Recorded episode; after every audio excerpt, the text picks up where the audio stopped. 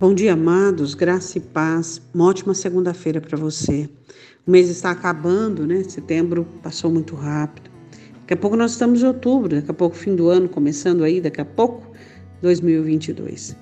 Bom, uh, eu não sei como você viveu esse ano. Esse ano foi meio atípico, como o ano passado, mas as nossas regras elas devem ser é, não só observadas, mas como praticadas. Deixa eu perguntar uma coisa para você. O quanto você valoriza a paz? A paz é aquela que é dona e ela guardiã dos nossos corações e das nossas mentes. Um coração e uma alma com paz tem uma mente lúcida e, e objetiva. Olha o que o apóstolo Paulo diz em Filipenses, capítulo 4, versículo de número 7. E a paz de Deus, que excede a todo entendimento, guardará os vossos corações e os vossos pensamentos em Cristo Jesus. Você sabe por que a paz ela está além e vai acima de toda compreensão? Porque quando existe a paz, você não precisa entender. Quando existe a paz, você não precisa daquela coisa humana de interpretação. Você tendo a paz, sabe quando Deus trabalha e naqueles períodos intermediários das obras de Deus?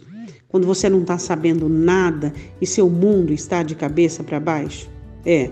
Então, quando você tem paz, você confia em Deus. Entende? Você confia em Deus. E vamos falar também por outro lado. Quando você olha alguém está sofrendo, alguém que está passando por um momento difícil e ele está totalmente em paz, e você não consegue entender. Por quê? Porque a paz que você vê naquela pessoa também é a mesma paz que dentro dele vai acima do entendimento dele. Está acima. O que ele está vendo e o que ele está vivendo não significa nada. O que significa é o que o Senhor Jesus ministrou. E o que o Senhor Jesus ministrou gerou a paz. Porque a importância da paz, ela tem sido esquecida na atividade de muitos crentes. A paz deveríamos buscá-la e termos o empenho para alcançá-la. A paz onde você consegue entender que existem obras que não são para suas mãos.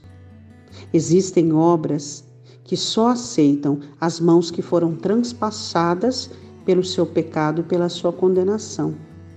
Existem coisas que serão construídas na sua vida que não terão a sua digital que não terão o seu suor, mas terão o que? O sangue do Cordeiro. Terão a digital do Cordeiro. A paz faz isso. Ela te faz entender quais são as obras que são suas e quais são as obras que são de Deus. A paz te faz confiar em Deus e saber que não existe tempo para Ele e que Ele abençoa, e que Ele provê, e que Ele faz. Quando você confia em Deus, você tem paz, assim como o profeta Isaías disse. O profeta Isaías disse assim: O Senhor sustenta com paz a mente que está firme em ti. Então é muito interessante quando nós firmamos a nossa mente no Senhor e o nosso coração se enche de paz.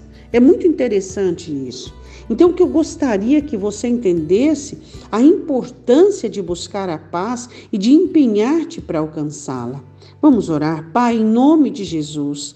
Eu te peço, ó Deus, que o teu povo que se chama pelo teu nome comece a buscar a paz, comece a empenhar em alcançá-la, comece, ó Deus, a fazer uso, ó Deus, desse benefício tão pronto, tão distinto, tão seleto do céu.